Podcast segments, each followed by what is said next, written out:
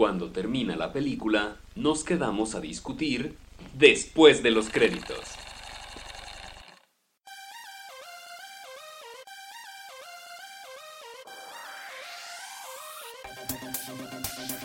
Bueno, bienvenidos a otro episodio de Después de los créditos. Estoy aquí con Germán nuevamente. ¿Cómo estás, Germán? Uf, aquí, mira, eh, bonito, a gusto, tranquilo. Estamos listos para a- hablar y- de películas y decir estupideces como diario. y discutir un rato, como siempre. Claro. Eh, pues igual entonces hay que empezar con los trailers de estas semanas, semanas que han salido. ¿Con cuál quieres que empecemos? ¿A ¿Spider-Man? Eh, yo creo que a empezar con el de Spider-Man, claro. Es de los más relevantes, digamos, ¿no? Y el que todo el mundo ya vio, me imagino, pero que es muy emocionante, aunque que yo, yo siempre he tenido un problema con, la, con este tipo de mer- mercadotecnia de Marvel, en el que sacaron, anunciaron que iba a haber secuelas de Black Panther y de Spider-Man antes de que saliera Avengers. Entonces todo el mundo ya sabíamos que se iban a sobrevivir. O sea, realmente tenían que anunciar que iban a hacer secuelas. O sea, Spider-Man y Black Panther fueron de las películas que mayor dinero eh, recaudaron el año pasado. Entonces, pues sería una estupidez de Marvel teniendo los derechos, teniendo todo el, el- el universo, teniendo a los actores, teniendo los contratos. Decir, oigan, pues no hay que hacer otras películas. Porque los vamos no sé, a yo los anunciaría. Avengers". o yo me esperaría poquito después para anunciar antes de. Para. para o- o sea, yo sé que, que los universos de, de Marvel siempre mueren y reviven. Pero esto me mató un poquito la emoción. Porque ya sabía que iban a regresar.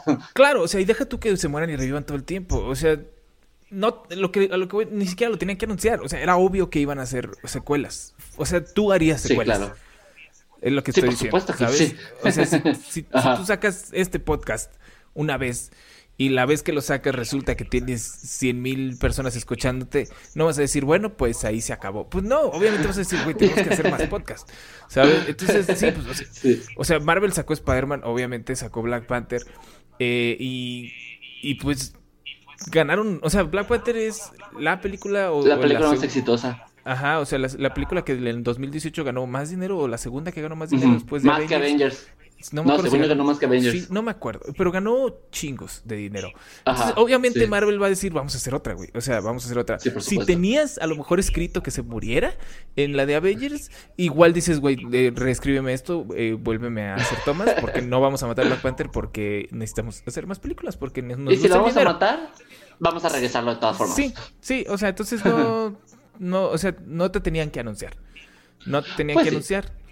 Es obvio que, que iba a pasar, es obvio que, que este, iba a haber secuelas. Entonces, pues aún así la escena de Avengers es impactante por el Sí. hecho, no, no de que se mueran o no se mueran, sino por el hecho de que, de que ganó Thanos, ¿no? Sí, Eh, claro. O sea, entre comillas ganó. Bueno, el- la primera parte, la primera En esa la película gana.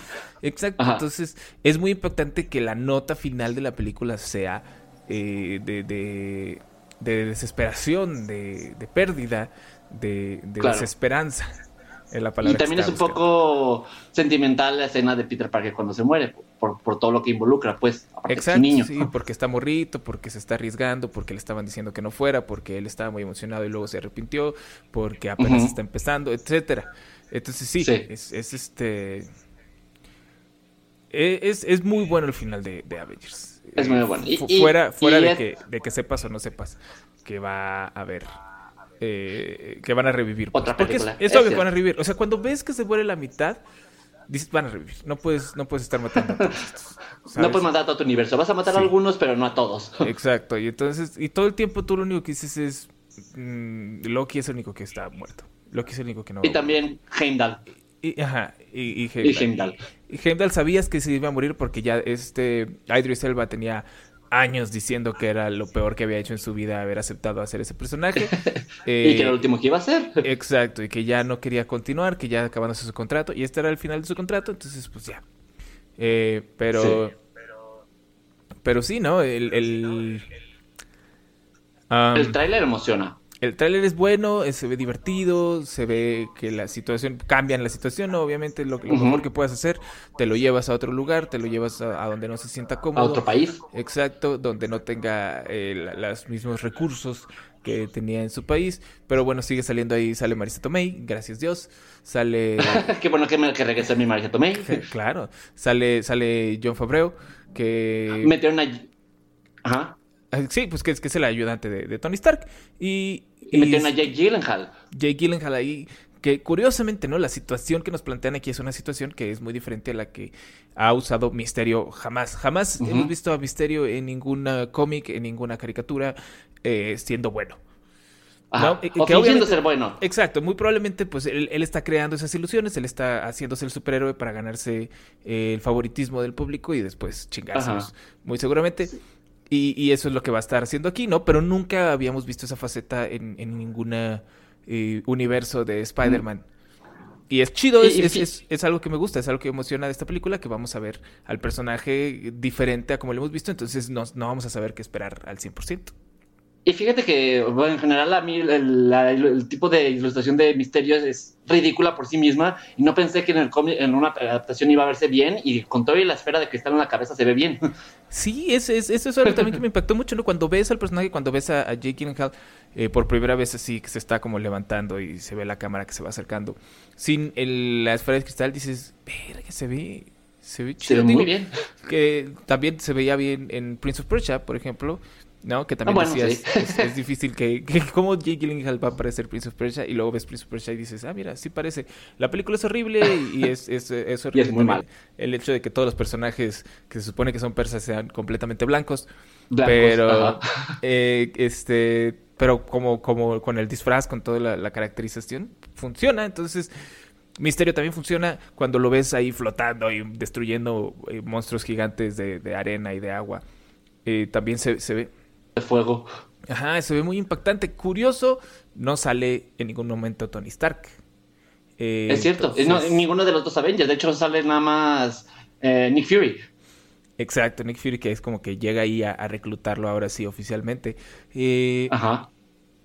pero entonces te hace pensar, es, es, creo que sí dijeron ya, pero no me acuerdo, ¿es antes o después de Avengers 2? Según yo, sí, eh, aquí te están, dando- sí te están dando a entender que es después de Avengers 2. O sea, no creo que según en la secuencia tiene, también tiene sentido. También por los tra- trajes que usa Spider-Man, son como más. Sí, según yo, post-Avengers. Bueno, sí tiene sentido, ¿eh? Porque, pues sí, o sea, se supone que está muerto Spider-Man antes de Avengers Ajá. 2. Entonces sí estaría, no tiene Solo- sentido. a menos que se acabara en que se despierta y era un sueño o alguna cosa así, ¿no? Pero sí tiene razón. Muy seguramente va a ser después, eh, lo cual podría significar que Tony Stark se muere en Avengers 2. Pues de hecho estaban diciendo que, bueno, hay una teoría que todos los Avengers originales, o la mayoría, o uno se van a retirar y otros se van a morir para dar entrada a esta segunda fase que es la Claro. de Miss Marvel, Spider-Man. Sabemos que Chris Evans.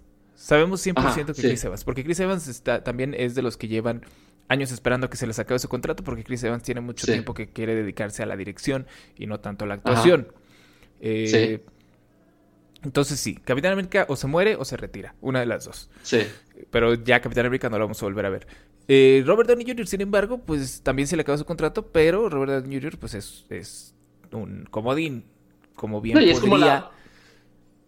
Y de Sí. volver, ¿no? Es como la cara de Avengers también, a final de cuentas. Exacto, entonces, pues a Marvel le convendría pagarle lo que sea que pida porque siga saliendo en Ujú. Avengers, como también podría Robert Downey Jr. decir, saben que ya me enfadé, pero es está en el aire esa moneda, ¿no? Entonces, que, que- que haga apariciones especiales de vez en cuando. sí, hay cameos o cosas así, probablemente podrían armar algún tipo de contrato, no sé. Pero no sale, Ajá. por lo menos en este tráiler de Spider-Man, creo que lo hacen No. a propósito, ¿no? Porque, pues por lo mismo, Sí, pues- para, para que no diga sobrevive o no sobrevive. Quién sabe si después de que salga Avengers 2, ya el siguiente, el último tráiler de Spider-Man, ya, este, ya salga ahora sí. Ya aparezca o no. Ajá. Se nos digan algo. o ya por lo menos Y lo salga me su funeral inter- o lo que sea. Y también lo que me parece interesante es que hace, hace poco también Disney anunció que iba a haber series para tanto Loki como para Scarlet Witch. Entonces, ahí sí no sé si la de Loki sea antes de Marvel, digo antes de Avengers o si sobreviva, por- porque Scarlet Witch es obvio que se va a sobrevivir. Entonces también hay muchas cartas al aire. Sí, es, es interesante, habrá que ver. No, ya, ya hablamos mucho de ese trailer. Hablemos del siguiente trailer que te parece. Vamos a hablar de John Wick. Salió el trailer de John Ok. Wick 3. ¿Tu que película ya- favorita? Uf, no es mi película favorita, pero probablemente sí es mi película de acción favorita de los últimos años. Porque ¿qué ha habido de acción en los últimos años que valga la pena? No Interesante mucho. nada. No mucho. No. No. Y aquí Reeves le sale muy bien. Y Keanu es, es un jefazo para esto. Eh, el hecho de que haga él todos sus stunts, de que se prepare para hacer Es como Tom las, Cruise. Ajá, todas las coreografías de sus armas y todo, porque eso es lo Ajá. bonito, ¿no? Lo que tiene John Wick que, que la hace funcionar, que es también lo que hizo que funcionara la primera de Taken, que ya no tuvieron las demás de Taken porque Liam Neeson ya estaba demasiado ruco. Pero es eso, Sí. son todas estas, estas coreografías, pues, ¿no? Son, son, son escenas de acción, son gente metiendo balazos y, y metiendo caratazos y quebrando cuellos. Y persecuciones y matando Ajá. gente. Pero al fin de, a fin de cuentas es, es algo, es un, es un baile, ¿no? Es algo que está por lo menos te mantiene interesado. Claro, pero o sea, si te pones a pensar que hay un ensayo detrás de todo eso, ¿no? Que, que a Ujú. Reeves le dicen, ok, entonces vas a dar dos pasos hacia la derecha, te vas a asomar, vas a disparar, vas a dar una vuelta, vas a agarrar este cuate, este cuate va a hacerse para atrás, le vas a agarrar la espalda, le vas a quebrar el cuello, lo tiras. Es un baile, ¿no? Es como y una todo hecho la misma toma, aparte. Exacto. Estás viendo a Britney Spears en el escenario con todos sus cuates, sus siete güeyes alrededor Ah, sí, sí, lo entiendo. Ajá. Cargándola, exacto, y pero en este caso, en vez de ser música de Britney Spears, es música. eh, lo que usan mucho en John Wick es como dubstep con, con rock. Ajá. Eh, Para los millennials de hoy en Exacto. día. Sí, pues también anda mucho como en antros subterráneos de la mafia y Sí. cosas así, luces moradas. Y, y entonces, pues es que Reeves haciendo estas vueltas y haciendo todo este show y usando armas eh, que, que son armas reales. Bueno, las armas que usan no son reales, pero las armas en, en la película, ¿no? La- la- los, los- ¿cómo se dice? Los modelos son de armas reales que, que tiene que el, el entre- en entrenamientos reales de armas tiene que aprender cómo se sostienen, cómo, cómo se disparan, cuántos eh, tiene el cartucho, cómo cambiar el cartucho, cómo... Para que se vea lo suficientemente real, a final de cuentas. Exacto, y entonces todo se ve, es una coreografía y eso es lo que las hace muy chidas, eso es también es lo que hizo chido a la primera de Taken. Estas escenas súper largas del Ajá. personaje principal metiendo trancazos, matando gente, agarrando un cuate por la espalda, usándolo como rehén, dos segundos para que le disparen a él y luego aventándolo hacia un lado como si fuera un costal y luego matando más personas. Estas escenas son muy emocionantes y, y las dos películas de John Wick las han tenido. La historia del John Wick original me parece mejor que la, de- la segunda, la de la segunda es un ¿La del perro? Sí, claro, porque es, Sí, es pensé muy- que todo empezó por vengar la muerte de un perro. Exacto, ¿no? Pero es muy lineal. La primera John Wick es muy lineal. Es me mataron a mi perro, voy a ir sobre el bastardo que trató de matar a mi perro. Y toda la película es tratando de llegar a él para matarlo. Fin.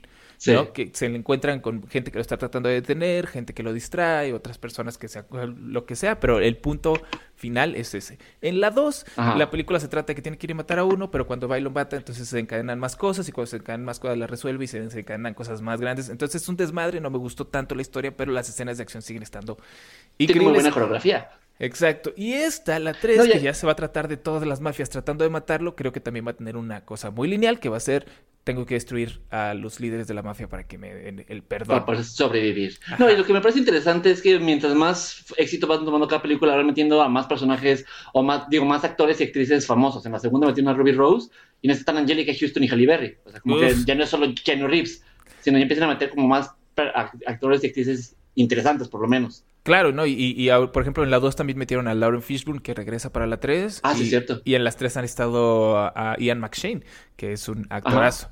¿No? Entonces, eh, sí, estoy muy emocionado. Estoy muy emocionado por esta. puedo Quiero- verlo, sí puedo claro. verlo. Claro, quiero- me urge, me urge ver John Wick 3 porque es una cosa, es que es, es una película, de- es la película de acción moderna que necesitábamos. Es una película de acción que Sí. se siente como las películas de acción de los noventas, pero al mismo tiempo estás integrando eh, las películas de acción asiáticas, ¿no? Los yakuza y toda esta, eh, esta, estas, ¿cómo se, cómo se le llama? Esta mitología asiática integrada. En, en- Claro. en- en la elegancia y en, trajes Como alguna vez lo hizo. Kill Bill. Exacto, ¿no? Y, y tragos, tragos este caros, ¿no? Whiskies y, y estos bares, bares caros donde no se pueden matar porque hay un pacto de caballeros. Es una cosa eh, que se siente muy noventas, pero al mismo tiempo se siente muy actual. Y por eso John Wick funciona y por eso ya me urge que salga la 3. Y yo creo que si le va bien a esta, va a haber otra película más. Yo esta, este otro día estaba viendo una entrevista que decía que en Reeves que él puede hacer las películas que sean de John Wick porque le gustan mucho. Entonces seguramente va a estar John Wick para rato, seguramente. Mira, si quieren terminar bien, eh, se va a morir en esta. ¿Tú crees? A ser seguro, va a matar a tanta gente y se, se va a dar cuenta de que no vale la pena estar haciendo todo esto porque pues toda la vida lo van a estar persiguiendo y se va a rendir y se va a matar. Estoy, estoy bastante seguro, porque ese es el arco del héroe, ¿no? Ese es el arco Ajá. del héroe. Eh, eh, salvas gente, salvas gente y ya cuando te toca salvarte a ti te das cuenta de que pues No a lo la mejor esta, esta cruzada que estás haciendo, pues no, no vale tanto la pena y mejor decides entregarte y que las cosas sigan su curso natural. Ese yo creo que ese es el... A menos de que saques muchos millones en la película y, y en la cuarta te des cuenta que pues, lo fingió todo el tiempo y regrese a la vida. Bueno, no sé. Habrá que, a lo mejor hacen precuelas. ¿no? A lo mejor hacen la ser. película de cuando, de cuando pasó todo lo original y tuvo que, que este, que retirarse de, de los mundos de la mafia. O una película completa en la que decide cuál perrito adoptar. Yo iría a ver esa película.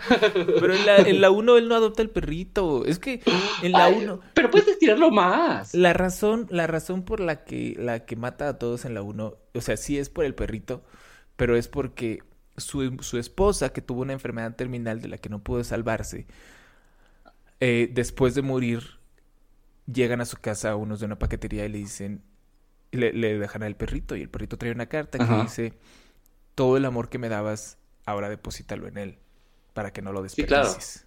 Entonces, cuando le matan al perrito, le, le matan lo último que le quedaba de su esposa. Entonces, por eso está matando Claro. a todas estas personas. No nada más porque, ay, mi perrito. No. O no, no, sí, tiene toda una simbología, pues. Claro, tiene todo detrás. Pero es muy divertido decir que es un cuate que es estilo Rambo matando a cientos de personas porque le mataron a su perrito. Se oye, se oye Y, es- cool. Y le da más humanismo a John Wick. O sea, you go, John Wick. Me gusta. Exacto, sí, claro. Uf. Sí, John Wick, John Wick no es el coco. Le dicen el coco a John Wick, pero el John Wick no es el coco. John Wick es a la persona que, a la que llamas cuando quieres al coco muerto. Uf. Sí me, mama, me, ma- me mama esa frase, la, la usan en la 1 y uf, hasta se te pone Qué la piel mamada. chinita. Es muy hasta, buena. A- hasta Campi es la pinche película. Sí, no, claro, es buenísima. Es que, es que está, está un cuate regañando a su hijo porque su hijo es el que le mató al perro, el hijo de, de un mafioso. Y le dice, ¿qué? ¿Qué importa? John Wick es el boogeyman, ¿no? Él le dice, ¿qué? No, John Wick no es el boogeyman, no seas idiota. John Wick es el que llamas cuando quieres al boogeyman muerto. Debes de tatuarte eso. Sí, porque le, roba, le, roban a su- le matan a su perro y le roban su carro. Y luego se lo llevan a, a una mecánica donde está John Leguizamo, que es como el mecánico de la mafia, que les cambia las placas y les cambia, los pinta diferentes para que ya no encuentren los carros.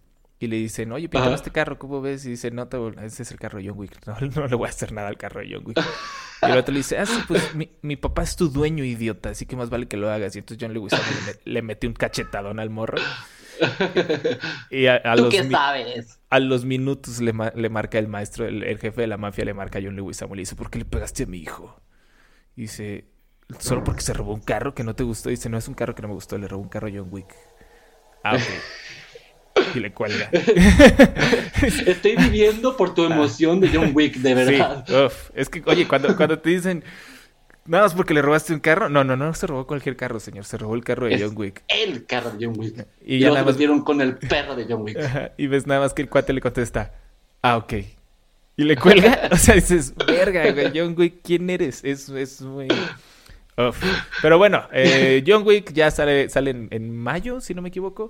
Sí, Eh, muy pronto. está, sí. está cerca, está cerca. Eh, pero aquí en México es, es difícil, porque en México la, la distribuidora creo que es Corazón Films.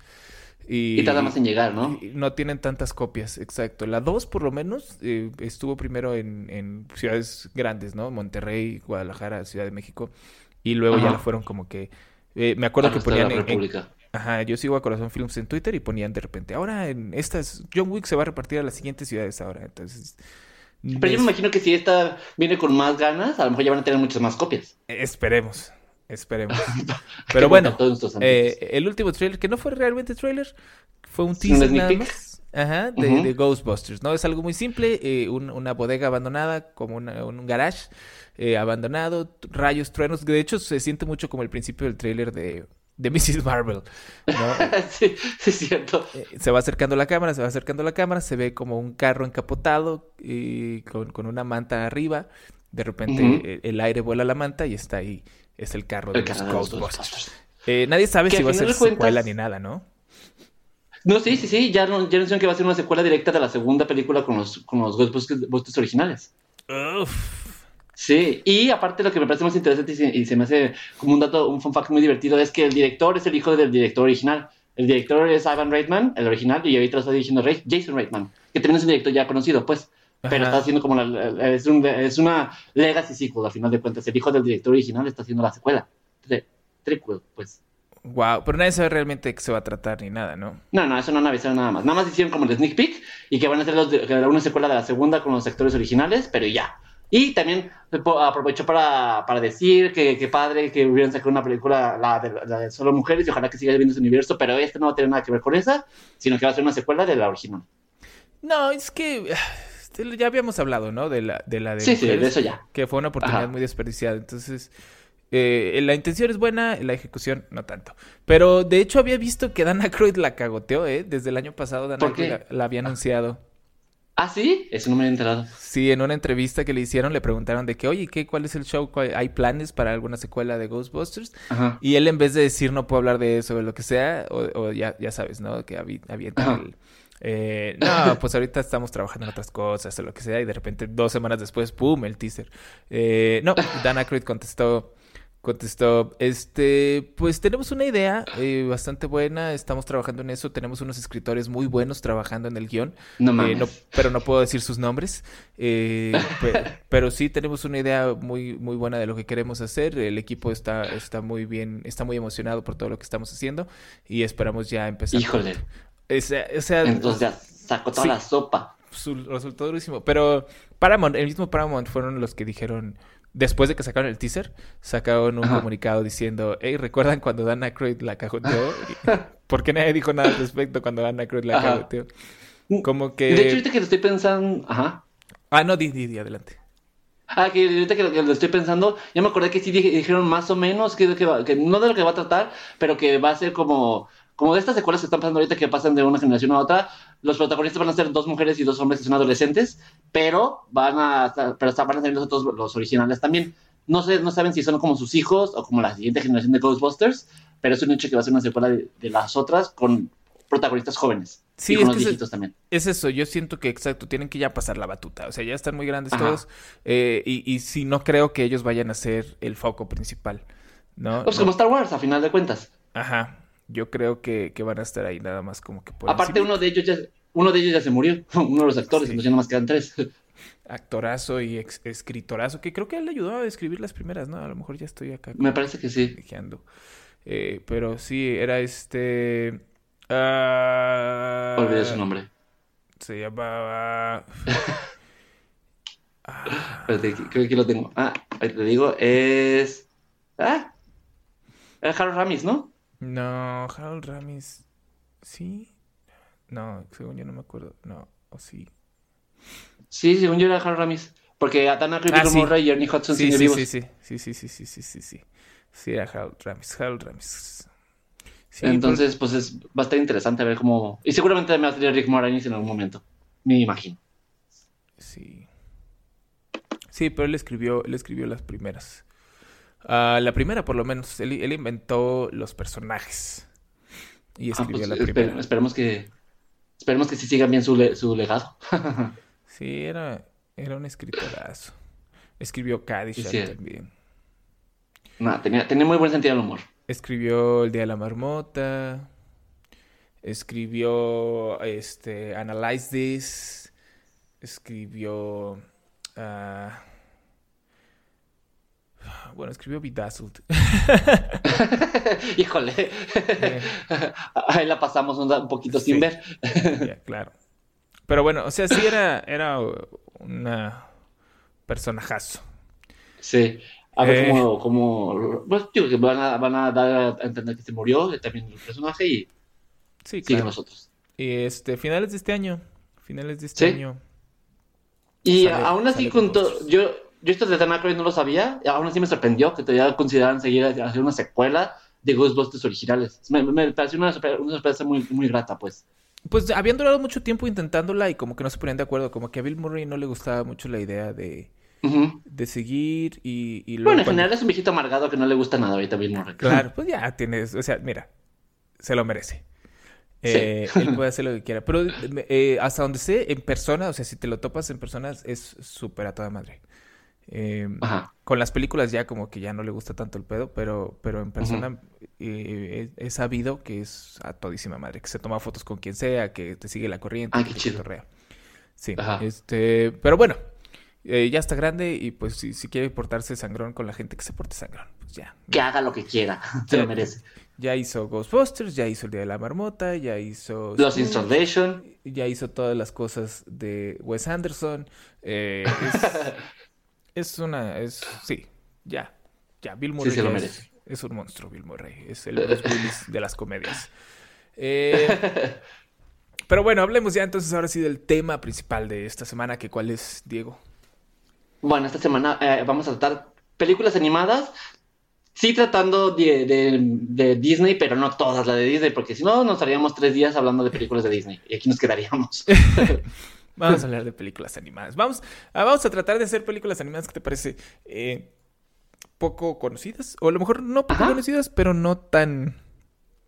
No tan eh, ¿Famosas, quizás? sí, no, no quiero decir famosas, quiero decir como reconocidas. Ándale. ¿Qué te parece? Aunque sí tenemos una que otra que sí pueden ser reconocidas, pero porque son especi- específicas nada más. No, claro, ¿no? O, o películas también que hayan aportado algo que sean, eh, eh, que, que- hayan eh, parte aguas en su género, en su estilo, en su... ok. Tú sabes. No, entonces comienza. Muy Vamos a- bien. vamos, comienza tú y vamos a- de ahí vamos eh, agarrando la pauta. Bueno, pues yo quiero empezar con una película que hasta, hasta hace poco la vi y me, fue porque me recomendaron y que me parece muy buena y que va dentro de la línea de la misma casa productora de Cubo. No sé si la viste. Uf, claro. Claro, me Cubo. encanta. Yo no había tenido el gusto de verla antes, cuando estaba en el cine, pero hace poco una amiga de mi oficina, Andy, me, me la recomendó y me dijo que la viera y la acabo de ver hace poco en Netflix, por cierto, y me gustó muchísimo. Uf, Me encantó. Me... ¿Lloraste? Sí, lloré mil. sí, Eh, por supuesto que lloré. La, la casa, la casa de animación y el, el director de Cubo eh, son, son unas bestias porque han hecho muchas películas del mismo estilo de animación, que es un estilo de animación, Ajá. es cuadro por cuadro, pero tiene Cuadro un, poquito, un poquito de, de animación 3D real. eh, bueno, no real, más bien de que, de que no es cuadro por cuadro, pues de que sí es, es por computadora. Y, y, y sus películas no, no ganan mucho dinero, ¿no? Tienen... La- la- otra película que hicieron fue la de Coraline, ¿no? Según eh, tengo entendido. es la misma casa que hizo Coraline. eh. Pero, por ejemplo, Cubo la hace Travis Knight, ¿no? Que Travis Ajá. Knight es, es, ahora conocido porque es el que dirigió la de Bumblebee. La, Sí. la- la- la mejor película de Transformers que, que- que se me ocurre. Y es, de- es mucho que decir, la Sí, verdad. claro. La única película de Transformers que se siente como la caricatura de Transformers. O sea, Ajá. tenemos Y no seis... como un orgasmo de Ajá, seis películas o siete películas de Transformers y la única que no dirige Michael Bay, la única que se siente realmente como una película de Transformers, pero obviamente lo, lo jalaron a él porque pues habían visto su trabajo. Trabajo en hizo, Cubo. eh, hizo Cubo, hizo otra que se llama Paranorman, que también está en Netflix, que también Paranorman, deberías de ver. Es muy Esa buena. la habíamos mencionado en las películas de Halloween también. Exacto, y también hicieron Box Trolls, que también, eh, todas de la misma casa de animación, todas con el mismo estilo de animación y todas dirigidas por Travis Knight, que es... Es que es creo que lo que tiene él que le mete mucha, le mete mucha emoción a las aparte de que es un buen director, la emoción y la cantidad de, de sentimentalismo que le mete a las películas es muy bonito. O sea, como que le mete eso que creo que a muchas películas de animación o les sobra o les falta. Tiene la, la- como la cantidad especial de emoción, de emoción que necesita una película de animación. Claro, que de hecho Paranorman no la hizo él, Paranorman nada más la animó él, era jefe de animación en todas las películas. Ajá. Sí, pero eh, él sí hizo, eh, hizo Trolls y hizo ¿Cubo? hizo Cubo. Pero sí, él entiende muy bien, ¿no? Entiende, entiende como ese lado infantil de las películas, pero al mismo tiempo entiende que no tienen que ser estúpidamente infantiles, o sea, que pueden tener tonos muy Que serios. también hay, que que también hay funcionen. adultos que las van a ver. Claro, ¿no? Y que, y que los niños no son estúpidos, pues. Ajá. ¿no? Que, que los niños sí necesitan a lo mejor colores y, y animación Claro. y, y todo para que les llame la atención, pero que pueden entender de drama, pueden entender de sentimientos, pueden entender de amor, ¿no? Eh, porque, por ejemplo, Cubo es, es una historia que habla sobre el amor a, a los padres, a la familia, a- y, y- toda la película gira alrededor de la familia, ¿no? A Sí. pesar de que, De de hecho, que es- hay... De hecho, Ah, que de, de hecho, hace mucho que no veía una película de que, que estuviera enfocada en una relación entre padre e hijo tan bonita. Sí existen miles y, y que se centran en la relación entre un padre e hijo, pero este va un poquito más allá. O sea, como ese, Sí. ese legado que te dejan los padres me parece muy bonito. Claro, porque va al extremo de, de la seriedad dentro de Ujú. una película que trata de, Sí. de mitología asiática y de, y de que la mamá se transforma en un mono y el papá es un superhéroe con En traje de... origami. de- ajá. No, es, es, es- es magia, hay, hay hechicería, hay, hay misticismo, pero al mismo tiempo... Hay muchas el- katanas. el, el- el trasfondo es, es algo muy real, que es el Sí. amor a, lo- a los padres, al padre en general. Digo, en específico, El respeto a los padres también. el- el respeto a las enseñanzas, al... al- al- Es, una, es una chulada Cubo, si no han visto Cubo, véanla, véanla. eh, es, Es un peliculón, la verdad. Es de las mejores películas de animación de, de todos los tiempos eh, y, Y- y tiene que ser vista. Y no solo, po- no solo por la historia, sino también por el nivel de y la calidad de animación. O sea, todo, todo se lo lleva. Y Sí, el doblaje claro. de voces también me pareció muy increíble. Y ganó poquísimo, poquísimo dinero. Es una cosa eh, muy desesperante. Que, que haya- sí, sí, que, que tiene tan poca permanencia. Claro. Eh, pero mira, hablando de las mejores películas de animación, ¿qué te parece? Hablamos, hablamos, ay, yo me gusta mucho hablar de, de, de posiblemente la mejor película de Batman, que, que, no, es, que no es Dark Knight, que es eh, Batman Mask of the Phantasm, la máscara del fantasma. Pensé que me ibas a decir Lego Batman. Y dije, ok, No. también. No, bueno, luego Batman es otra cosa, ¿no? Es punto de aparte. Pero Batman, la máscara del fantasma es una película... eh, eh, es de las primeras películas directamente a, a DVD que sacó DC o Warner más bien. Es de 1993. No sé, Nada más, para que, nada más para que te des una idea. Y, y- y está hecha con el estilo de animación de, de Batman, eh, la serie animada, que salió también por, esas, Ajá. por esa época. Ajá. Eh, y, trata de este, de este villano que, que está haciendo sus travesuras. ¿no? Eh, Sus fechorillas. claro. eh, que, que- que es, es el fantasma, es este villano nuevo que aparece de la nada y está causando destrucción eh, y caos en la ciudad y Batman está tratando de pararlo, pero es, es de trasfondo de la película, habla mucho de, de eh, los traumas reales de Batman, ¿no? De que Batman no sabe si él está creando a los villanos o si él está realmente terminando con ellos. Estas frustraciones que tiene él dentro y al mismo tiempo es una historia de, de misterio noir.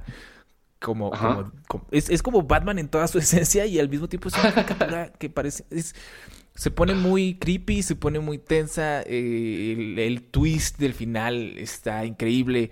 Eh, yo la vi cuando estaba morro y me, me traumó durísimo. Eh, este, porque, porque el- la, la razón inicial por la que el, el fantasma se vuelve este personaje tan eh, importante o tan grande, ajá. ajá, es porque hace que el, el fantasma hace que mientras Batman está tratando de capturar a un lord de la mafia, este, el fantasma lo mata y hace que parezca que Batman lo hizo. Ok. Entonces todos están tratando de atrapar a Batman y están tratando como de... Están como en contra de Batman ahora. Y Batman, pues el objetivo, está sufriendo con este cotorreo de, de- de si vale la pena ser Batman, no si, va- si no vale la pena ser Batman. Mientras está tratando de descubrir, pues, quién es este, este villano enmascarado que con su, con su voz distorsionada y todo. Es una chulada. No sé si la hayas visto alguna vez. No, no, no, no, Es- no la vi. Es una película que, o sea, podría no ser de Batman, Batman, y aún así la historia es buenísima. La historia es muy Sí, que buena. nada más le meten tintes de Batman, pero al final de cuentas por sí misma se mantiene muy bien. Exacto, es una chulada. Es, es, y es, o sea, ha habido muchas películas, ¿no? Está la, la de Batman Ninja que acaba casi de salir, ¿no? Está eh, la de The Dark Knight Returns. eh, es- son muy buenas, son muy buenas. Pero discutiblemente Batman, la marca del fantasma, es podría ser La mejor de Batman. Pero, o si no, está ahí muy peleada. Ajá. O la mejor de Batman en general. Es que, Incluso. o sea, muy fan. Yo soy muy fan, me gusta mucho de Dark Knight. eh, Y la, la he visto mil veces. Pero, pero tiene muchas inconsistencias. Digo, todo, ya hemos hablado de. Sí, como de lo- cualquier otra película. eh, ya hemos hablado de, de lo realmente estúpido que es el plan de, del Ajá. Guasón, como para que le haya salido al 100%, ¿no? Digo, mi- mientras ves la película, y eso es algo que yo le doy a Nolan, mientras ves la película jamás te das cuenta de todas esas inconsistencias porque estás muy atrapado y muy emocionado durante la película, pero a la Claro. hora de, de- O sea, no tienes que ponerte muy picky, no tienes que desmonozar así como que en ese año la gravedad... pensarle no- tanto. Ah, sí, no. Ah, para que te des cuenta de todas las inconsistencias que tiene. Y eh, creo que ese es lo que juega a favor de la película de caricatura de La Máscara del Fantasma, que pues es una caricatura. Entonces las inconsistencias Sí. pasan más ligeras. Más por alto. Claro. Ajá. Pero bueno, si no la han visto, véanla. Es eh, de las mejores películas de Batman en general y probablemente la mejor película animada de Batman. Wow, entonces tiene mucho nivel para, que la vayan a ver. O para que la busquen, aunque sea. Claro. Vas. Yo, otra, la que yo creo que también es muy buena película, salió hace poco, es la de I Love Dogs, de mi querido Wes Anderson. Que también nos viene manejando la, la misma animación cuadro por cuadro que mencionábamos de rato con Cubo y que también lo hizo con el Fantastic Mr. Fox, Ujú. pero que, y que también, a- aún así, hablando otra vez de Cubo, también agarra un poco de la, bueno, un poco, muchísimo de la cultura asiática, pero enfocada con perros. Sí, Y, y- y creo que es una película, digo, es una película con una historia muy, muy sencilla, bonita, que tuvo un poco de controversia porque hubo, hubo mucha gente que, que la consideró como un poco de represión cultural, pero dejando esto de lado, creo que la animación es muy buena. Sí, no, la animación, la historia, y- y, digo, ya habíamos hablado tú y yo eh, fuera de micrófonos de, de la, la situación que es que, pues, ya las películas de Wes Anderson ya empiezan a llegar a este momento en el que ya se empiezan a sentir como, como copias. Sí, que ¿No? es una- un- lo mismo, el mismo pastiche con otro escenario nada más, Exacto, ¿no? Ya los patrones están muy, muy definidos. muy Ya- marcados. Ajá, ya tienes a este personaje eh, que, que es como el personaje, que siempre es el personaje de, de George Clooney. ¿No? Es, es el mismo personaje. George Clooney hace la voz eh, en Isle of Dogs, hace una voz en Isle of Dogs y hace una voz en Fantastic Mr. Fox. Y Ajá. es el mismo personaje.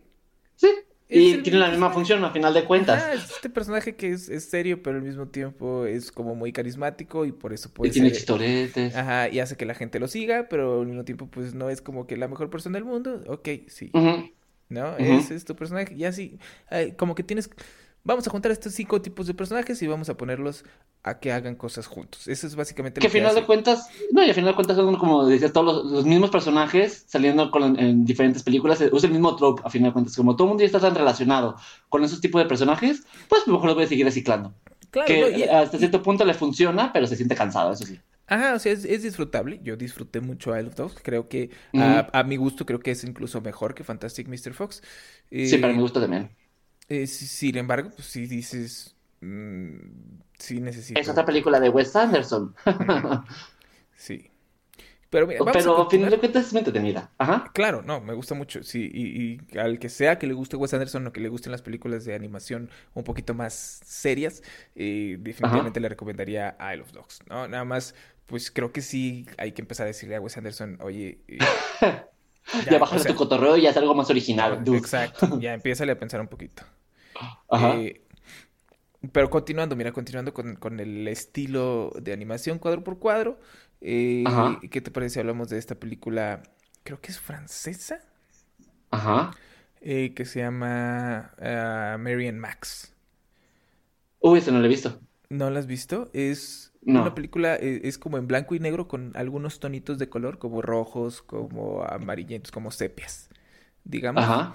Eh, y, y es una película, es tiernísima, es, es hermosa, es, eh, es, es en- no me acuerdo en qué, en qué época se supone que está hecha, eh, pero se supone que es, es, a través, es una historia de 20 años, eh, que más o menos que transcurren de, de una amistad entre dos personas, que son Mary y. Max. Pero el, el chiste aquí es que eh, Max es un hombre de eh, 44 años. 44 Ajá. años, judío, que tiene síndrome de Asperger y que vive en eh, Nueva York. Y se está, se está mandando cartas todo el tiempo con Mary, que es una niña de 8 años que vive en los suburbios de Australia. Ajá.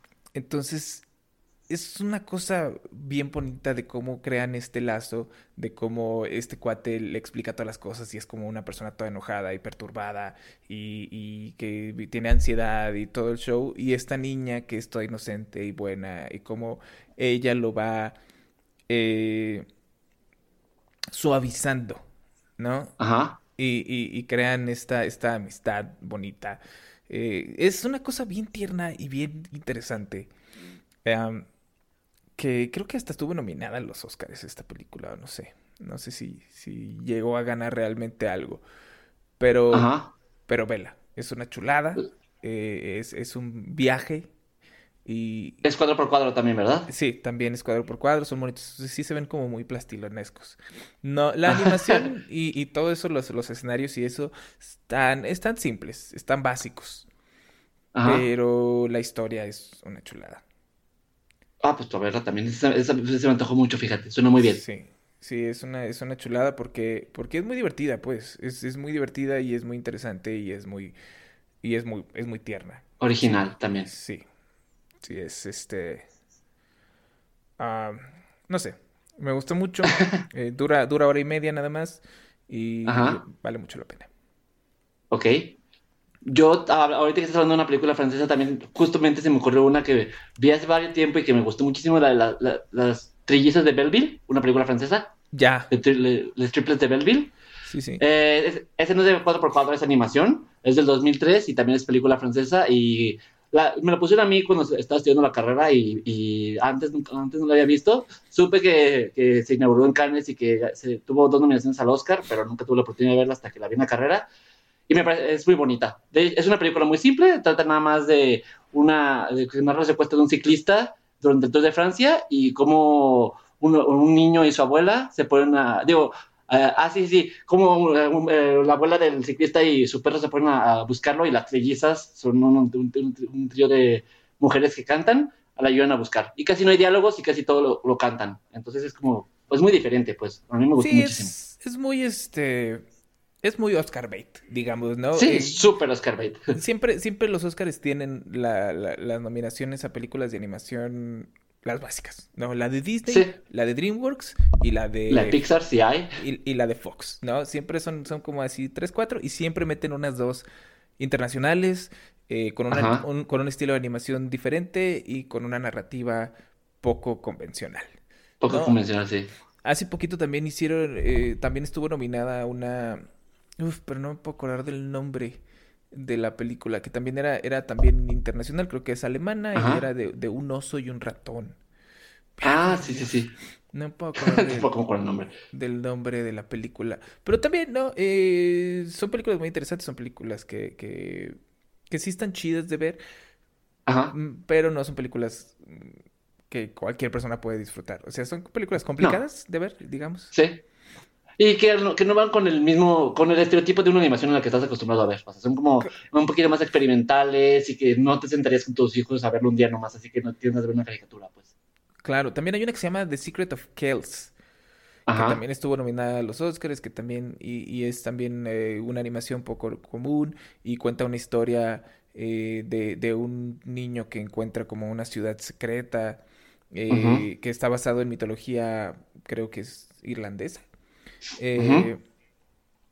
Y también me acuerdo que, que vi la animación y dije, esto está increíble, y vi que estaba nominada a los Oscars, dije, esto va a estar buenísimo, y la ves. Y es lenta y todo está como ¿Sí? narrado y, y el morro experimental. habla. Sí, y entonces eh, no es mala, pero sí la sufrí. O sea, sí es así como que, oh, si hubiera sabido que esto era lo que venía a ver, porque tú ves las imágenes de la película y dices, esto va a estar, esto va a estar y entretenido. Interesante. Ajá. Ajá. Eh, y pues, pues no, ¿verdad? O sea, sí es buena Que- dentro de lo que cabe, pero, pero no es, no es para mí, digamos. Que si no hubiera estado nominado a los Oscars, no, no te hubieras enterado de lo que era. Entonces la ves porque tienes la curiosidad porque estuvo nominado a los Oscars y dices, ah, ¿por qué les llamó la atención? Vamos a ver esto. Exacto, y, y no, pues no. no. Pero mira, ha- hablemos, hablemos entonces también, ¿qué te parece de, de otro estilo de animación? También Ajá. poco común. Y también eh, eh, que vale mucho la pena. Que a mí me gusta mucho este estilo de animación y no lo he visto en demasiadas películas, lo he visto nada más en dos, eh, que es que es el estilo, el de rotoscopio, ¿no? Que es básicamente grabas las escenas con actores reales, en, locaciones Ah, reales, y luego lo, lo pintas todo. Cuadro por Como en Scanner Darkly. como en Scanner Darkly y como Walking Life. ¿No? Eh, que, que, creo que ya tienen, ya tienen como obviamente un, un programa de edición que hace todo esto automáticamente, que ya reconoce cuáles son los- qué cosa es qué cosa y entonces los colorea de acuerdo a. Eh, Ajá. pero aún así es una cosa que, que en video se ve increíble como Sí. mientras los personajes se van moviendo, los colores van cambiando y se van moviendo las sombras y todo muy chido. No sé si, si, si lo hayan visto. Si no lo han visto, búsquense cualquier cosa. Búsquense un trailer de Walking Life. Búsquense un trailer de Scanner Darkly. Que Scanner Darkly tiene además el mérito de, de ayudar al regreso de Robert Downey Jr., ¿no? Ahora que hablamos de Robert Downey Jr. Y de, de, de, meter a Keanu Reeves también, hablando de Keanu Reeves. Claro, tienes, tienes a Keanu Reeves, tienes a Winona Ryder y tienes ahí a, a, Robert Downey Jr., que Robert Downey Jr., pues después de que haber, había salido de la farándula, lo habían expulsado casi casi gracias a que pues, Sus borracheras y drogadicción. ajá, que siempre llegaba pedo y, drogado. Eh, le ofrecen este papel y regresa triunfante porque, pues, qué mejor, porque eh, la, la película de Scanner Darkly trata de, de, que Keanu Reeves es un personaje infiltrado de la policía, está tratando de encontrar a, un, como el, de, disolver eh, una red de narcotráfico. Y entonces entran a estos cuartitos donde les ponen como una máscara y los convierten en personas completamente diferentes para que nadie los reconozca, les cambian la voz, etcétera, y entonces Keanu Reeves ya sale disfrazado de Keanu Reeves al mundo. este, y, y, entonces todos sus amigos son drogadictos, entre ellos Robert Downey Jr., que, que, que, pues, se está riendo de sí mismo en esta película. Ah, exacto. Eh, ¿no? Y, tiene ahí sus, sus, situaciones en las que siente como que se le están subiendo un montón de hormigas y animales. Eh, muy buena película, la verdad. Eh, creo que de repente se pone un poco lenta, a lo mejor no es la mejor, pero... Pero muy diferente, sí, aunque sea por lo menos experimental. Exacto. El, el, el, experimento que hacen con la animación es muy bueno, pero creo que, por ejemplo, Walking Life es mucho mejor película, usa la misma animación y, esta la dirige Richard Linklater, o Linklater, no sé. El mismo de la trilogía de Before Sunrise. Exacto. Exacto. Entonces, eh, eh, la película se trata, se llama, se llama Walking Life, trata de un cuate que tiene sueños en los que puede flotar, pero si no se agarra a cosas, sale, se sigue flotando. Ok.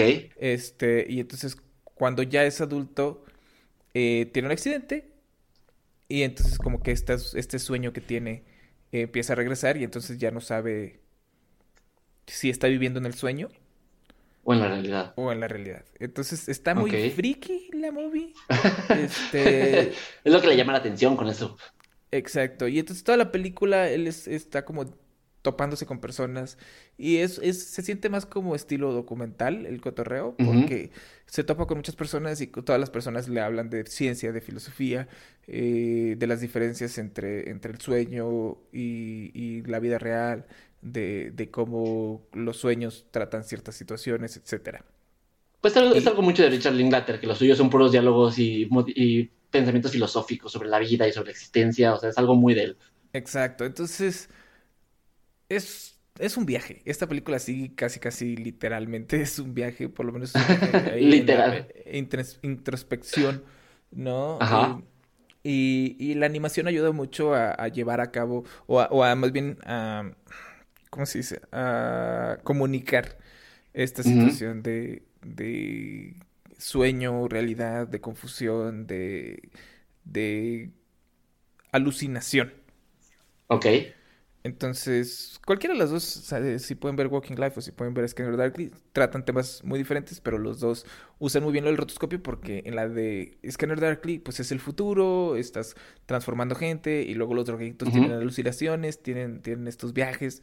Entonces la animación ayuda mucho, Walking Life ayuda mucho también porque pues es este vato que se está volviendo loco, que tiene este sueño, que no sabe si es un sueño, que no sabe si puede despertar de su sueño, que etcétera.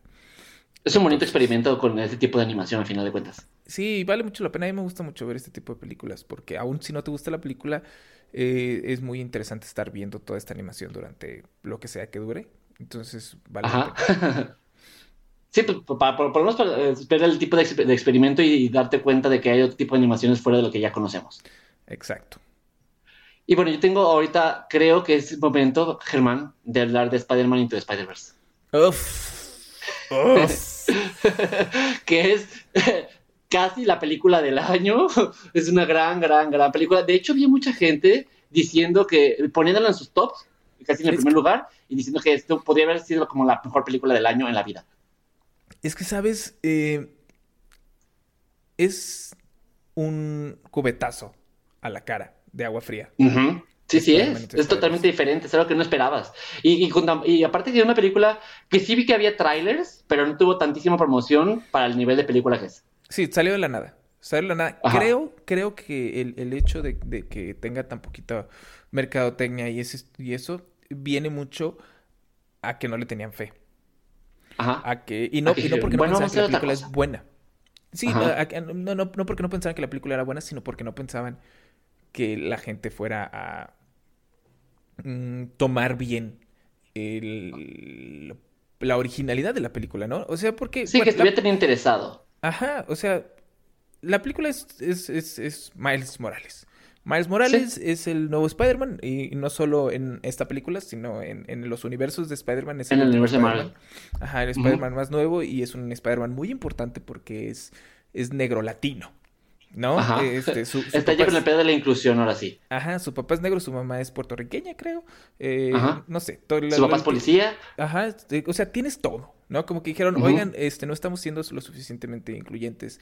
Eh, con Spider-Man, ¿qué les parece si hacemos un Spider-Man que sea todo? Ajá. O sea, le- y que quede bien, no sea tan forzado. sí, le, fal- le faltó tener familiares asiáticos, nada más. O sea, sí, eh, tienes, tienes todo. Tienes un papá negro, una mamá latina, tienes este, de, que, que es policía además, la mamá es enfermera, o sea, todo. Tienes todo. Y me parece que es un personaje muy carismático. Es, tiene el mismo tipo de humor que Peter Parker. Siento que es como lo que le da un buen toque. Claro, ¿no? Sigue estando en la secundaria. El Spider-Man eh, original ya está, ya es un adulto, ya tiene veintitantos, treinta y tantos años. Y el Ujú. Spider-Man, eh, justo el día que a él le pica una araña radioactiva, se muere el Spider-Man eh, original. Y ahora, pues, él Ujú. tiene que convertirse en el nuevo Spider-Man, pero al mismo tiempo, pues, eh, el Kingpin crea esta máquina de protones que eh, crea Transforma una... realidades. Ajá, que colisiona todos los universos y jala a todos los Spider-Mans al universo de Miles Morales. Entonces, Ajá. tienes que convertirte en el nuevo Spider-Man, aprender a ser el nuevo Spider-Man, las responsabilidades y desventajas que, que- que eso conlleva. Y al mismo tiempo tienes que tratar de regresar a todos los otros Spider-Mans a su universo. Y es Y vencer a Kingpin ¿no? en el intento. Ajá, es, es esta situación súper complicada que, que suena como a una película eh, de superhéroes, va, pero es muy complicado. O sea, Sí, es. ¿cómo le explicas a una audiencia eh, que, que va a ver cualquier película que, que hay un colisionador de protones, que jalaste a Sí, todos al mismo universo, que el- este Spider-Man no es el mismo Spider-Man que este, pero que al mismo tiempo sí es el mismo Spider-Man porque es nada Ajá. más desde otro universo y, y que, y que Y que tienes Ah. multiversos, Ajá. existiendo unos arriba de otros traslapados. Exacto, y que a pesar de que todos son los mismos, tienes el mismo universo, todos los Spider-Mans están funcionando sobre la misma línea, ¿no? Que es, eh, todos están chavos, todos perdieron a alguien muy importante por, eh, en el proceso de convertirse en Spider-Man. eh, y, Que fue y- al final de cuentas lo que les ayudó a convertirse en Spider-Man. Exacto, que, que fue la lección que necesitaban para, para, para aceptar y entender las responsabilidades. eh, Todos. Entonces, es algo bien complicado de, de comunicar a la audiencia en una película infantil, porque nunca se deja de sentir como una película infantil. ¿No? No, no, final, O sea, iba nunca, dirigido hacia ese público. ajá, nunca dices no podría tener a un niño a ver esto. ¿No? No es como, como ah, Isle of Dogs, por ejemplo, o, o como, o como Walking Life, ¿no? Scanner Darkly. Ajá. No, que son películas que hablan de cosas muy complicadas y, y, y que de repente si dices, "Mm, a lo mejor esto un niño no lo entendería, a lo mejor la animación le gustaría, pero nunca, nunca he pensado que un niño no entendería ninguna parte de Spider-Man. Y no solo eso, sino que cada personaje, cada, cada Spider-Man viene de un universo diferente eh, y por lo tanto eh, hay un universo de anime. No, y, y un uni- universo que sí existe en el mundo de Marvel. A final de cuentas, sí hay cómics que corresponden Claro. a cada tipo de Spider. Todos, o sea, hasta el Spider-Pork existe en el universo de Ajá. Spider-Man. Duró como, duró Sí. poquito, pero es de culto. Ajá. O sea, los verdaderos fans, fans de Spider-Man conocen a Spider-Pork original. Y el de anime también existe, me imagino. Que ese, ese es el que yo nunca había escuchado antes y me gustó mucho. Sí, es, es, es muy divertido. Y el- lo más impresionante es que cada personaje tiene un estilo de animación diferente. O sea, si tú ves al personaje de Nicolas Cage, por ejemplo, que es el Spider-Noir, este, Ajá. cuando está parado junto a Miles Morales, dices, esto no es, no es igual. ¿Sabes? O No, sea, no o, es, la- o el personaje de, o la del personaje de anime está Ajá. dibujada tal cual como anime. es 2D. Exacto. Ajá. Entonces, la araña que trae sí es 3D, pero Ajá. la mona es 2D.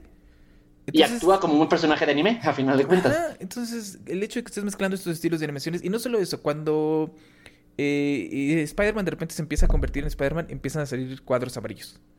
Ajá. ¿no? En el momento en el que en el que a Miles Morales le pica la araña, cada que piensa cosas, salen cuadros amarillos, como en los cómics. Sí. Y entonces él hasta Ah. voltea a ver los cuadros amarillos y dice, ¿por qué, por qué hay cuadros amarillos? ¿Qué está pasando? Y de repente eh, eh, se, se pone fija la toma y se cambian los colores. De repente salen muchos cuadros como si fuera un cómic. Y, y bien, ¿no? Porque ya todos vimos lo Ajá. que trató de hacer eh, Ang Lee con Hulk, con sus múltiples Sí, cuadros. que no le salió ¿no? nada. Aquí lo intentan y lo hacen bien, ¿no? Eh, Sí. Intentan muchísimas cosas, experimentan con muchísimas formas de contar la historia, de demostrarte que es un cómic. O sea, cada que sale un Spider-Man nuevo, paran la película, sale el cómic, cae un cómic, el cómic, o sea, porque la película empieza con el Spider-Man original, diciéndote yo soy el Spider-Man original, eh, Ajá. mataron a mi tío Ben, me dijeron la frase de un gran poder lleva gran responsabilidad. Este perdí a Mary Jane, pero conocí a, a Gwen Stacy. Este, y ahora soy el único e inigualable Spider-Man. ¿no? Ajá. Y entonces, se, cuando llegan todos los otros universos, eh, eh, ese cómic que viste originalmente del Spider-Man original, que, que, que te platicó todo eso, encima le cae el cómic del nuevo Spider-Man que acaba de llegar. Y te cuenta entonces- su historia. y te vuelvan a contar la historia. Y entonces es algo muy, o sea, si yo fuera o sea, Ajá. ¿cómo? Y llega alguien y me dice, entonces vamos a hacer esta caricatura y de repente vamos a hablar de muchos universos y de repente cada que llegue un Spider-Man la forma en la que lo vamos a contar es que vamos a parar el pedo y vamos a caer y yo diría, ¿qué estás haciendo? ¿Cómo se supone que Y vamos a hacerle entender esto?" a la audiencia que es un cómic y que los personajes Ajá. sepan que están en un cómic. Exacto, ¿qué clase de película de caricaturas es esta, no? Yo no sé cómo Sony dio luz verde a eso, pero por eso siento también que, que no la promocionaron tanto, porque tenían miedo de que la gente no fuera a entender el concepto. Muchas personas. y si no fuera a funcionar tanto, ajá. Ajá, sí, pero muchas, muchas personas que yo conozco, cuando decían, cuando les decía, güey, ¿ya viste Spider-Man? Me decían, güey, no, es que es de caricatura. ¿Cómo voy a ir a ver una película de caricaturas de Spider-Man? Claro, Y- y- porque y para personas- niños, al final. Ajá, y son personas que sí les gustan las películas de Marvel, son personas, pero estaban como muy escépticos a ver Spider-Man Into Spider-Verse, pero la ves y es, para mí, la mejor película de Spider-Man hasta ahora.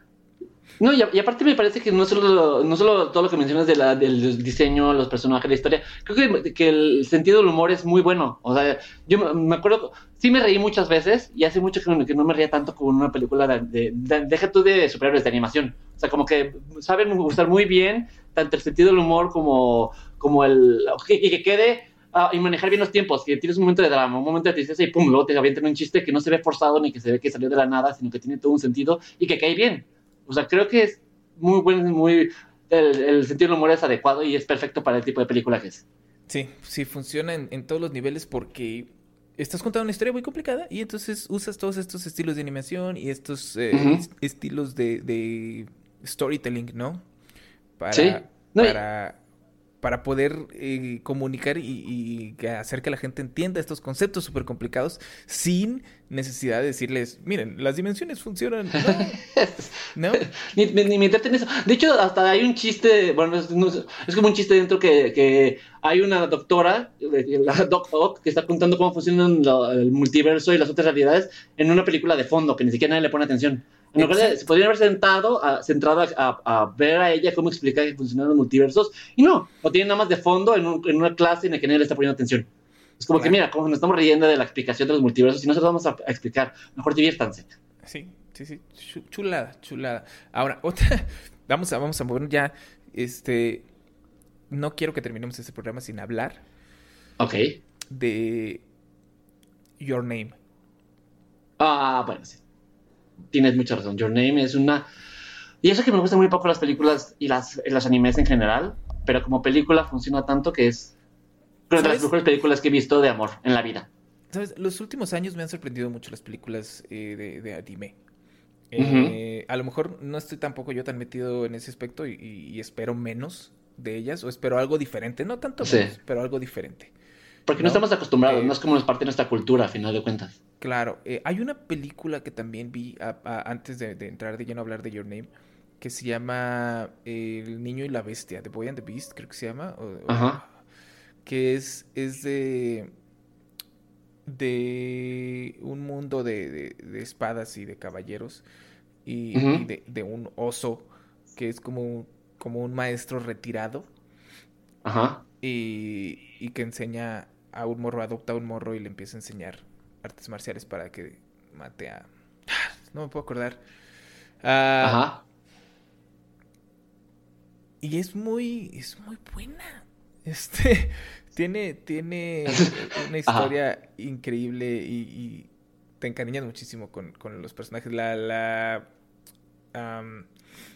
¿cómo se llama? Eh, la química que tienen entre los dos personajes del, el, el cuate este, el maestro Ajá. clásico, ¿no? El maestro huevón que no quiere enseñar. que- Con el maestro Roshi. Ajá. Eh, y que es que está enseñando a este, a este morro. Eh, es, ah, es, es- es- Se siente como, como una película de Disney mezclada con una película de Miyazaki. ok. Es una muy buena combinación porque somos lo mejor de los dos mundos. Sí. Este. Porque. Porque. Es. O sea, es, es muy Miyazaki en el sentido de que la película es de, es de este morro que es huérfano y que roba y que vive en esta ciudad eh, como estilo Nueva York, ¿no? Shibuya. Y de repente encuentra este mundo mágico donde las bestias y, y los seres humanos conviven y hay monstruos y cosas así. Como muy al estilo de eh, Spirited Away, ¿no? Del viaje de Shigio. Ajá. Sí. Eh, y este, y entonces ahora pues el morro para eh, eh, em- empieza a ser enseñado por este morro y empiezan a tener esta relación y todo. Y es una película, es un película, es un película. Creo que también está en Netflix. Y también Me imagino que sí, porque están empezando, están empezando a comprar muchas películas con derechos de, de- de los derechos de muchas películas de anime. Sobre todo que son así tan, tan chidas, pues, tan diferentes. Sí, pero bueno, hablemos entonces de Your Name. Y Your Name, híjole. Hija de su madre, Es- como lloré con Your Name. Yo también. Tres veces, las tres veces lloré. Eh, es una película también que, que trata de explicar algo muy complicado, eh, que parece como que va a ser una película bien ridícula. ¿no? Ajá. Son Pero que dos, se la compras. ajá, son dos, dos personas, un hombre y una mujer, que viven en partes muy diferentes del mundo eh, y que de repente cambian cuerpos. ¿No? De repente Ajá. el cuate despierta con el cuerpo de ella, de repente ella despierta con el cuerpo del cuate. Y, y esto, este fenómeno, eh, los hace comenzar a tener una relación, tratar de encontrarse, eh, dejarse notitas, Se, empieza- oye, se empiezan a dejar notas. Ajá. Ajá, empiezan, empiezan a tener esta relación de, de amigos. eh, y suena como que va a ser una película muy estúpida, como que va a ser una comedia romántica muy simple, ¿no? Como, Un intento de Freaky Friday. ajá, como de este cuerpo no es mío, no sé, alguna estupidez así. Y de repente, cuando menos te das cuenta, toma un giro súper serio. Toma Sí. un giro súper importante de la historia de, de Japón y de y, y- y del- de, de lo importante que son sus raíces y su- sus Del- este, de lo importante que es el, el- otra vez nuevamente el poder, el- lo importante que es la familia. La a mí familia, creo que lo que me lleva la identidad, creo que tiene mucho que ver también con el pedo de quién eres tú, en tanto en tu familia como en tu, en tu contexto cercano, cómo te reconoces a ti mismo y cómo te identificas tú a través del otro y, y por ti mismo. O sea, creo que el tema de la identidad es muy fuerte en esta película y eso se me hace increíble. Sí, eh, la forma, ¿no? Yo, yo siento que lo, lo- lo increíble es, es eso, la forma en la que algo tan ridículo y, y- y tan... que cualquier otra persona lo hubiera agarrado para hacer algo chistoso, para hacer algo... Ajá. Es una película bien estúpida donde cambian cuerpos y... Y, Y a ver anden- qué pasa. Se anden agarrando las boobies y, ay, mira, soy Y mujer, co- déjame, y- me agarro las boobies. Y como son adolescentes, vamos a meterle la parte de la calentura. Sea, algo sí Ajá. podría haber caído. Sí, no, y, y en alguna parte de la película también lo, lo, eh, lo trata, pero Ajá. la película no No se recae. centra en eso. Exacto. Entonces, es, es un peliculón, es una película de animación japonesa que sí, a lo mejor mucha gente va a estar eh, escéptica de verla precisamente por lo mismo, porque van a decir, ay, es que pinches otakus y que la chingada. Eh, Pero ya que logras pasar eso, no, ya que logras Sí. pasar la idea de es un anime, ajá. la, ves y se te olvida. Que, o sea, para la gente que no le gusta el anime, la empiezas a ver y se te olvida que es un anime. Sientes Sí. que estás viendo una película con actores reales, con situaciones reales en el que dices, wow, no mames. Sí, ¿Qué, película estoy viendo? Podrían ser Kenny Reeves y, y Sandra Bullock en la película de La Casa del Lago, ¿no? Eh. Sí. Si, si No. no. la quieren ver y quieren ver, piensen que son Keanu Reeves y, y Sandra Bullock en La Casa del Lago, que también es más o menos el mismo cotorreo, ¿no? Que La Casa también, eh, ahí cada, se encuentran pero no se encuentran y cosas así. Ajá. Véanla, vean Your Name. No, no, es- Eh, tiene es una película- increíbles, vale muchísimo la pena. Véanla acompañada, véanlo solos, véanlo como sea, pero véanla y, y, y, y, y déjense llevar. O sea, no se pongan a, cu- a cuestionar el por qué está pasando esto y por qué está pasando lo otro y qué significa. Si no, compra la idea de la película. Ya que la compras, te puedes ir como. Te, te vas a pasar un, un momento muy divertido y muy, pues, muy emocional para una película que con una premisa muy, muy tonta, como dices, que podría haber sido otra cosa. Si le compras la premisa, ya la hiciste. Sí, sí, sí, vale mucho la pena. Me encanta. Y ahora sí, estamos llegando al fin del episodio, pero quiero darnos una bonita felicitación porque no hablamos nada de Disney. ding, ding, ding, no dijimos ni una sola de Disney. Ni una sola. O sea, está bien, así te- porque hay, hay tantísimas cosas que ver, todo el mundo ya conoce la de Disney, pero vean estas también. Sí, es este. Pues ese era el punto, ¿no? El punto era que íbamos a hablar de, de las poco conocidas, de las poco ortodoxas. Y digo, aunque Your Name fue, fue muy famosa, y Spider-Man también. eh, y Spider-Man también, creo que lo- el mérito de Spider-Man es la experimentación, ¿no? Que a pesar de que es una película de, de una productora grande de, y que de un personaje muy conocido, se arriesgó muchísimo a intentar cosas que, que nadie se arriesgaría a intentar y le salieron todas. Y, que a final de cuentas ya no tenía tanto los derechos de Spider-Man, bueno, del personaje Spider-Man, y todavía se arriesgó en esa otra cosa. Sí, sí, sí, no, pues es que eh, más bien fue el- el- la cosa a la que se orilló Sony, ¿no? O sea, Sony dijo, bueno, pues ya no podemos hacer películas live action de Spider-Man, pero seguimos teniendo los derechos de animación, chicos. Entonces, vamos a darle duro, ¿no? Háganse una película de animación, no solo con Spider-Man, con todos los pinches Spider-Man. Vamos a hacer con, con todos los Spider-Man porque es de lo que tenemos derecho y vamos a hacerlo. Y, y es eso, ¿no? O sea, no sé, si yo hubiera sido Sony, yo, yo me acercaría muy cautelosamente a intentar hacer esto. Si vamos a hacer una película, hay que hacerla bien. Y Sony les dijo, ¿saben qué? Ustedes son los fregones, Háganlo. ustedes son los riatas, hagan lo que les dé su gana. Y les Porque- funcionó súper bien. Ajá, como que Sony dijo, ¿saben qué? Ya la cagote ya hicimos cinco películas de Spider-Man eh, donde eh, por, por tratar de manipular eh, las secuelas lo echamos a perder. Ajá. Ya. Si estos cuates nos están diciendo que saben hacer lo que, lo que están haciendo, pues, pues que lo hagan. Y vamos a ver qué tal. Y mira, Y les funcionó súper bien. así es. Y, y pues bueno, ¿no? Y esta de Your Name fue muy, muy, muy famosa, pero yo creo que no mucha gente realmente la conoce, ¿no? Salió en el cine muy poquito tiempo. eh, es más, es más famosa, yo creo, entre la gente que le gustan mucho. De hecho, yo creo que lo que le funcionó mucho a Your Name fue la recomendación de boca en boca. A mí, yo la vi porque me la recomendaron y mucha gente me- que conozco la vieron porque también se la recomendaron. Creo que ese fue como la, el tipo de publicidad que le funcionó muy bien a Your Name. Tanta gente que la estuvo recomendando que, le- que los que la vieron la vieron fue porque alguien se la había recomendado y porque sabían que les iba a gustar. Sí, chulada, chulada. Pero bueno, pues eso es, eso es, eso es todo por ahora. Bueno, pues entonces, Germán, tus redes sociales. Arroba Germán Gallar, estoy en Twitter, en Instagram y... No, en Instagram estoy como Germán-Gallar. Estoy en Twitter y en YouTube como Germán Gallar y en Facebook también. Perfecto. Yo soy Diego, mi Twitter es arroba chiconciedad y mi blog es mixología.mx.